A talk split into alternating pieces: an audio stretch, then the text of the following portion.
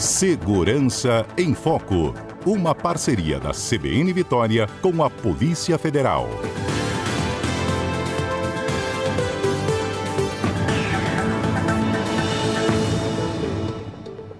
Quem nunca, gente, recebeu um torpedo se passando por uma instituição bancária? Muitas delas a gente até tem conta, né? Mas chega torpedo também de quem a gente nunca teve conta.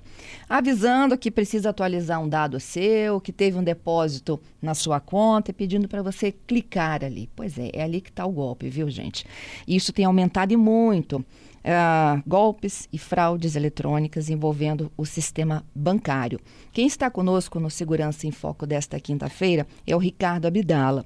Ele é agente da Polícia Federal, é integrante do Núcleo de Repressão aos Crimes Cibernéticos e vai ajudar a gente a se prevenir um pouco mais. Ricardo, seja bem-vindo.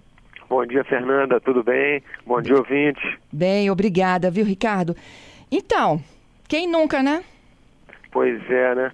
É, isso tem acontecido demais é, e tem transtornado mesmo a vida de, de, de, pessoas, porque não só pelo, pelo assédio né, que, que elas têm sofrido, mas como pelo resultado dos golpes, né, quando eles realmente se concretizam, que às vezes são, são terríveis. Né? E vocês percebem isso também na Delegacia de Repressão aos Crimes Cibernéticos, que a gente tem se tornado cada vez mais alvo e mais frágil ao sistema. Sim, exatamente. É, tem aumentado muito o número de investigações a, de, a esse respeito, né? E, e, é justamente o que você disse, né? É a questão da parte fraca, né? É, o, os golpes, eles são dirigidos à, à parte fraca do, do, sistema, que é o usuário, né? Que é o cliente.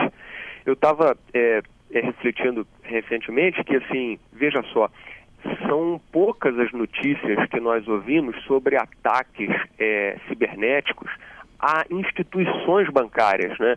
É raríssimo a gente ouvir uma, uma reportagem dizendo que um banco sofreu um ataque e teve milhões de reais roubados de centenas de contas de clientes e tal. Isso é muito raro, porque, embora os bancos também sofram ataques, a parte fraca é o usuário, né? É, é onde o, o, golpista pode ter maior sucesso. E aí, por isso o telefone toca tanto, por isso são tantas mensagens e tantas coisas o dia inteiro para todo mundo.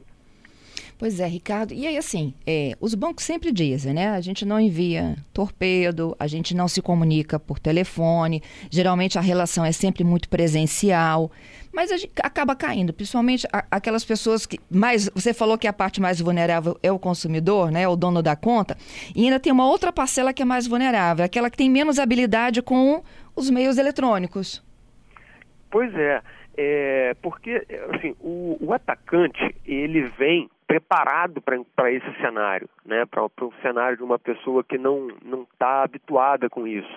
Então, é, ele vai buscando facilidades né, para manobrar psicologicamente a pessoa de maneira a transmitir segurança, confiabilidade, né, para que ele possa obter as informações que ele está buscando. Mas antes de partir direto para as informações, eles têm todo esse trabalho né, psicológico de, de criar segurança e confiabilidade. E realmente tem pessoas que são mais suscetíveis a esse, a esse tipo de assédio. Né? Isso. Como é que a gente se previne, hein? Não Olha, tem antivírus para isso, né, Ricardo? É, pois é.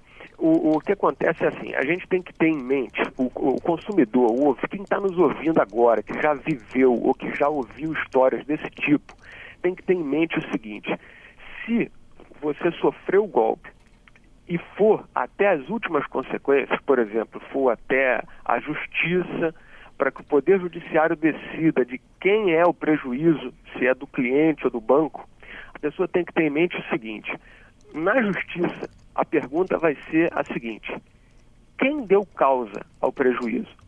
Né? A vulnerabilidade foi do usuário ou foi do sistema de segurança do banco? Hum.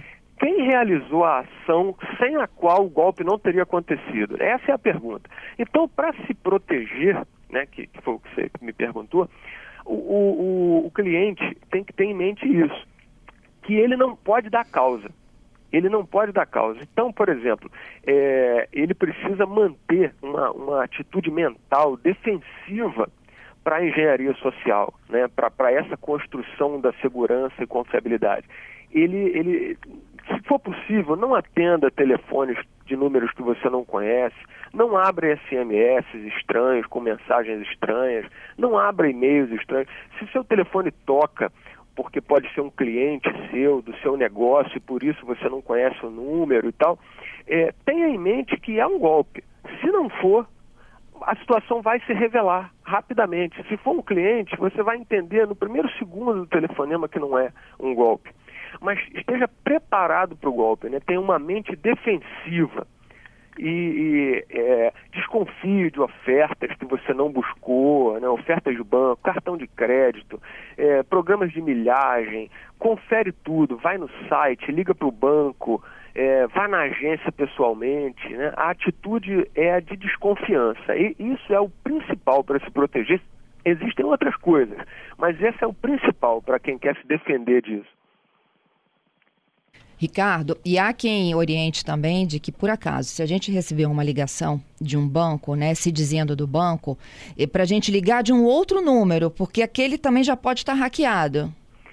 É, exatamente. E, e é, ligar de um outro número e buscar também as informações sobre o banco em fontes confiáveis, porque, por exemplo, você pode clicar no site que está no SMS para acessar o banco e então conseguir um telefone no site do banco. Só que era um site falso, né, que parece ter sido enviado por um remetente confiável. Então não, vá nas, nos canais de comunicação oficiais do banco. Talvez vá até na agência, né, mas é, tentando sair do circuito proposto pelo atacante. Né? Uhum. Ricardo, tem muita gente que, que me pergunta assim: nossa, mas como é que um link pode me levar todo esse estrago? Como é que é a mecânica, hein? Olha, é, a ideia que simplifica o entendimento disso é pensar que é, é como se fosse uma armadilha. Né? Existem nomes técnicos para isso, né? Phishing, né, e tal, mas é uma armadilha. É uma armadilha. Um e-mail que você recebe, um SMS com um link, é, e tudo parece estar de acordo com a orientação do banco, mas abrindo esses e-mails, acessando esses links, baixando os arquivos, né, instalando aplicativos. Às vezes, Fernanda, o aplicativo está no Play Store. O, o, o, atacante diz: Não, você pode ficar tranquilo, você vai lá no Play Store, você mesmo procura, pesquisa o nome do aplicativo tal e baixa o aplicativo no Play Store. Você faz isso sozinho para evitar golpes é, mas o aplicativo foi colocado no Play Store por ele, né, com, com malwares, com ferramentas de invasão e você acreditando que por estar no Play Store está seguro, né, você acaba dando abertura para a ameaça. Entendido. E essa ameaça faz com que ele tenha acesso a outros aplicativos, geralmente então é de instituições bancárias, e ele consiga fazer movimentações. É, ele capta o quê? A nossa senha? Bom, veja só, de, dependendo do malware, é, vários objetivos podem, podem estar presentes ali, né? Dependendo do que você abaixa, pode ser uma espécie de espião, né, que você instala no seu computador e que vai capturar as suas senhas quando você fizer uso delas. Pode ser um aplicativo que dá acesso ao atacante ao seu dispositivo e aí o próprio atacante faz as operações partindo do seu dispositivo, né? É, Para o banco vai parecer que é você, porque é o seu dispositivo que está atuando, né? É, então, assim, e, é, o, o, efeito da ameaça depende da tecnologia empregada no ataque, entende? Entendido. E aí, por exemplo, vamos dar, tentar ajudar aqui para quem caiu num golpe desse. Sim. Cliquei lá no, no torpedo, achando que realmente se tratava lá do meu gerente de banco. É, me dei conta na hora que eu cliquei de que poderia ser um golpe. O que, que eu faço numa hora dessa, Ricardo? Na hora que você clicou? É, cliquei e me arrependi no momento seguinte. Bom, primeiramente é tentar não evoluir, não evoluir no, no, no, ataque, né? Porque assim, o ataque tem várias etapas. Às vezes começa com um clique, às vezes começa com um telefonema. Você percebendo que fez alguma coisa, tenta interromper o avanço do ataque, né? É, e busca um meio seguro de verificar seu extrato. né, de verificar seu extrato, porque o tempo de comunicação com o banco também é muito importante, Uhum. né? Você tentar encurtar esse tempo. Então, se você usou o seu telefone Ricardo? celular para clicar nesse link, vá num caixa eletrônico, tira seu extrato no caixa eletrônico para ter certeza que está tudo bem ou que houve alguma coisa, e se houve, comunica com o banco imediatamente. né? Uhum. Segura aí nossas orientações, vamos junto só para o repórter CBN e eu continuo contigo, tá? Tudo bem. Já de volta nesta quinta-feira, o nosso CBN Vitória. Quinta é dia de segurança em foco. A gente está falando sobre a segurança para se evitar golpes, fraudes eletrônicas, principalmente envolvendo o sistema bancário. Nosso convidado de hoje é o Ricardo Abdala. Ele é agente da Polícia Federal, é integrante do Núcleo de Repressão aos Crimes Cibernéticos. Ricardo, você não tem ideia de participações que chegaram aqui muito legais, hein? É mesmo? Opa, É. que bom. Bom, eu vou começar a registrar aqui a participação do Giovanni. O Giovanni, a dica dele é o seguinte: desconfie sempre, viu? Isso sempre. aí. Na vida dele, nunca nada veio de graça. É por aí, né? É, é aquilo, assim, se você tiver a, preparar a mente defensiva, né, para a engenharia social, é isso aí, desconfiar sempre. Isso. Tem o Alexandro, que está conosco aqui na linha, e ele tem recebido um golpe. E eu já vi até esse golpe do Alexandro, você já deve ter visto, Ricardo, é um do Mercado Livre.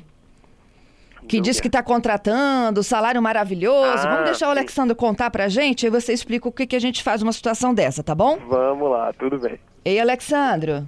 Ei, Fernanda, bom dia aí pros ouvintes da CBN. É, Alexandro, eu também recebi esse seu golpe aí, viu? Conta aí. essa semana eu recebi essa mensagem aí via WhatsApp, né? Aí eu tentei investigar o número aí, parece que o número é do exterior que, que manda esse link aí pra gente clicar. Aí fala lá que um- uma renda absurdo por semana, entendeu? Aí eu queria perguntar ao doutor aí se isso aí pode ser um golpe também, né? O, o Ricardo, o, o, o Ricardo diz o seguinte, ó. Sou gerente geral de um projeto, atualmente estou contratando equipe de meio período para trabalhar em casa. Salário diário de 500 a 2 mil reais. É, quer saber mais sobre esse trabalho e receber 50 reais? Clique no link abaixo. É, a, a minha mulher já foi contemplada com essa oportunidade imperdível algumas vezes, viu? E tem um outro também, gente, já vou logo alertando, que é, chama, é do Sebrae. É, Ele se intitula co- é, Gerente Geral do Sebrae no Brasil, está oferecendo essa mesma proposta aqui, encantadora. Pois é, né? Veja só que sorte da pessoa, né? É uma, realmente é um, um iluminado. É, porque imagina, é, Alexandre, não sei se você ainda está me ouvindo. Tô ouvindo, é, tô ouvindo.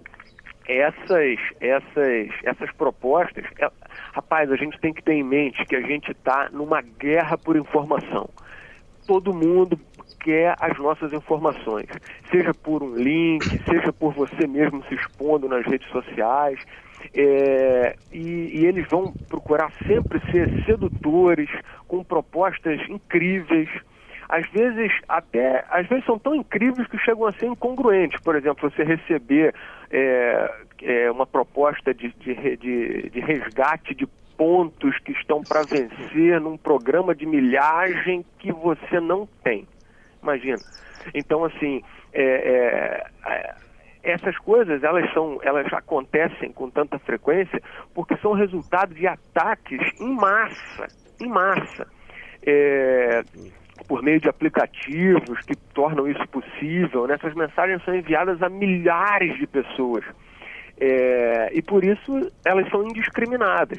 Ele não quer saber se você tem conta naquele banco ou não, ele quer te mandar a mensagem. Se você clicar, já era, né? E assim, e assim vai. Viu, Alexandro? É, tudo, entendi, ô, Fernanda. Não É, tem milagre. É, não tem milagre. Eu, eu até desconfiei bastante disso. Agora, o problema nisso tudo é esses números que ele manda, entendeu? Parece que esses links vêm tudo do exterior. Isso que eu tentei investigar também. Aí eu queria saber mais informação do doutor, se é esse número é do Brasil ou é do exterior mesmo. É, existem emuladores, Alexandro, é, sistemas capazes de, de mascarar o número do telefone. Então, às vezes aparece um número de telefone do exterior, mas o atacante está no Brasil mesmo. Mas Ah, ele entendi. aparece aquilo, né? Pra, pra- justamente para confundir e para tentar dificultar as investigações. Não é? Certo, Explicado Fernanda. então. Alex... Obrigado, Fernando. Eu queria te agradecer, viu, por dividir conosco a sua dúvida. Muito obrigada, hein? Show. Bom trabalho para vocês, doutor. Obrigado. Opa. Ricardo, temos mais um aqui, é o Edmilson. Vamos lá, Edmilson. Bom dia.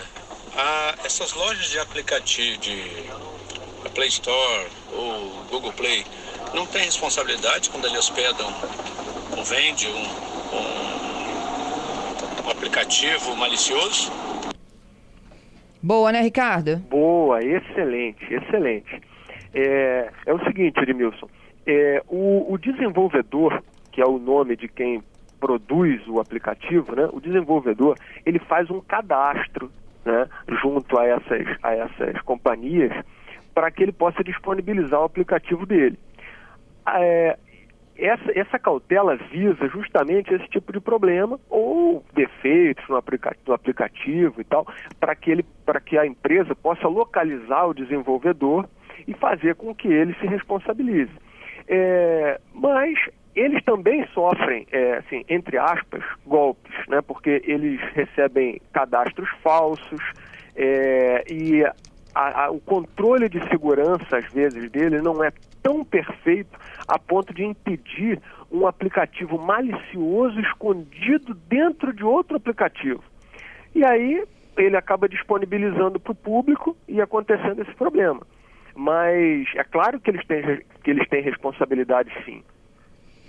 Mais uma. Esse é do Alessandro Campostrini. Ele pergunta o seguinte: olha, a Lei Geral de Proteção de Dados é uma lei maravilhosa, mas eu acredito que no Brasil ela não pegou. Ah, há necessidade da aplicação de multas, por exemplo, para fazer valer essa legislação?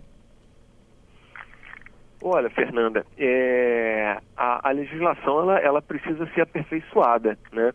porque senão a Lei Geral de Proteção de Dados acaba servindo a só ou somente ou quase somente para limitar a ação do próprio poder público. Né? Quando é o poder público que está buscando informação de alguém numa investigação, algumas vezes, é, equivocadamente, essa lei é apresentada como um obstáculo para a investigação, quando não é um obstáculo. Mas, e, e ela acaba não servindo algumas vezes para o que ela foi pensada, né? Então é claro que ela precisa ser aperfeiçoada e a gente está é, tá, é, num momento, inclusive, de, de, de, de eleições, né, onde a gente está elegendo pessoas que vão discutir isso, né? Porque isso é uma questão do legislativo. Uhum. O Ricardo também caiu num golpe, ó. Fui assaltado, pedi segunda via do meu cartão de crédito. Desbloqueei no dia 16 de setembro, no dia 17, aumentaram o meu limite, fizeram compras na internet. Ele, é, ele recebeu o cartão e logo em seguida sofreu o golpe. É, ele disse que ele foi assaltado, ele precisou de uma ah, segunda sim. via do cartão. O problema não é na segunda via, eu acho que é, a fragilidade dele foi na compra, não? É, possivelmente, possivelmente. É, porque os, as técnicas, né, as metodologias do, do, do, ataque, elas, elas, elas mudam. Antigamente, quando os cartões eram da, com aquela fita magnética, né, que você passava o cartão numa máquina, é, existia a possibilidade da máquina coletar informações do cartão. Aí criaram um chip que passou a ter uma tecnologia mais avançada para a segurança do usuário. Uhum. É, mas à medida em que, que o, o, as empresas de segurança digital se protegem, né, os, os, hackers também descobrem novas formas né, de quebrar os tipos de proteção. Né? É, Isso duro. aí. Eu tenho mais um ouvinte, é o Charles. Vamos ouvir. Vamos lá. Me dá uma orientação, por favor. É eu recebi uma daquelas postagens se passando por minha filha, pedindo dinheiro, bababá, aquela, aquela velha história, né? Eu estou sem poder usar minha conta. E eu alimentei a conversa. É, enfim, dei corda para a pessoa e ela me passou uma conta bancária, todos os dados, CPF, para que eu fizesse um Pix ou uma TED. Aí eu pergunto, eu de posse disso, como eu posso fazer para denunciar? A quem? E aí, Ricardo? Excelente pergunta, excelente pergunta. Vamos lá. É, porque é um caso concreto, né? Caso concreto é bom de a gente refletir. É, a primeira coisa que eu queria comentar é o seguinte, que é, nos smartphones, uma das, um dos métodos para se proteger disso é você habilitar sempre as verificações em duas etapas né, dos aplicativos de mensagem, porque isso evita a, aquela, a clonagem, né, entre aspas, dos aplicativos e, e dê início a esse golpe comum, que é um golpe que diz que o cara o sujeito vai pedir dinheiro como se fosse outra pessoa, certo? É, o ouvinte teve a, a, a, a calma de prolongar o assunto, ainda entendendo que era que poderia ser ou que era um golpe, ele prolongou o assunto e obteve mais informações sobre o atacante. Isso é bom.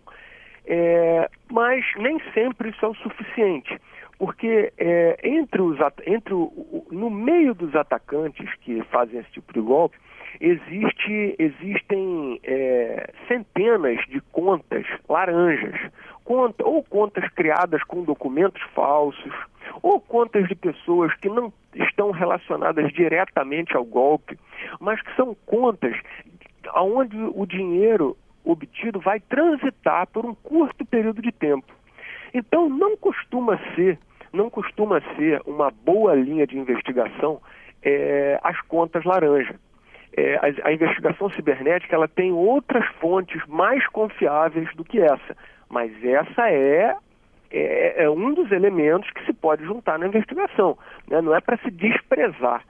É, mas eles têm isso é, eles inclusive trocam entre eles né os atacantes trocam um usa o laranja de outro né é um tem um, um submundo nisso é isso. E o, aquele ouvinte lá do cartão, né, que é, pediu a segunda via e acabou tendo o cartão clonado, ele, tá, ele fez um complemento aqui me dizendo que ele foi clonado dentro da operadora, ainda pegaram os dados dele, né? E jogaram na Dark Web. Como é que é isso, Ricardo? É, assim, é difícil saber exatamente por conta do, do que é um, um, caso concreto que a gente precisaria de mais informações, né? Mas é como eu disse, existe um mercado disso e esse mercado ele ele acontece nessas nessas formas de, de comunicação é, supostamente mais seguras, como a Dark Web, né? Fóruns sobre esse tema, onde os atacantes compartilham informações, compartilham técnicas. Então, nessa guerra pela informação, é, quando ela é obtida, muitas vezes ela é negociada né, nesses mercados, né, mercados ocultos. Né? Então, por isso a gente precisa estar realmente é, predisposto à desconfiança. Né? É, agora, veja, Fernanda, algumas vezes é, nós oferecemos as nossas informações voluntariamente.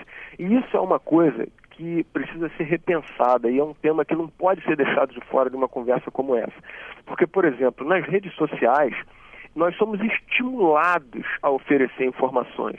Está lá na, nas redes sociais, tem lá no que você está pensando para você publicar uma coisa. Né? Eles te estimulam é, porque eles também estão na guerra por essas informações. Só que uhum. as redes sociais não estão na guerra da informação para te dar golpe, elas estão na guerra da informação para te vender coisas. Né? É, e nós somos estimulados a isso desde crianças. E isso deve ser evitado. Não se exponha muito em redes sociais, não ofereça informações desnecessariamente. É, Ô, Ricardo, então você viu como que a gente tem, né? Em poucos minutos aqui da nossa conversa surgiram vários episódios daquilo que você começou dizendo, que tem aumentado e muito. Demais, demais. É preciso. É, a gente não consegue relaxar, né? É difícil mesmo. É, e situações como essa, de denunciar, como o, o, o ouvinte Charles pediu, a Carla também está perguntando como é que a gente faz para denunciar, por exemplo, contas laranjas. Bom, é, avisar, é, o registro da ocorrência numa delegacia especializada, ela, ele pressupõe o, a, a, a, realização de um, de um crime. Né? Então, se você obtém só o número da conta e você acha que aquela conta é, é uma conta falsa, uma conta que foi criada com, a partir de documentos falsos e tal, mas, mas não tem um fato criminoso envolvido naquilo ainda, é, você pode falar com o banco diretamente.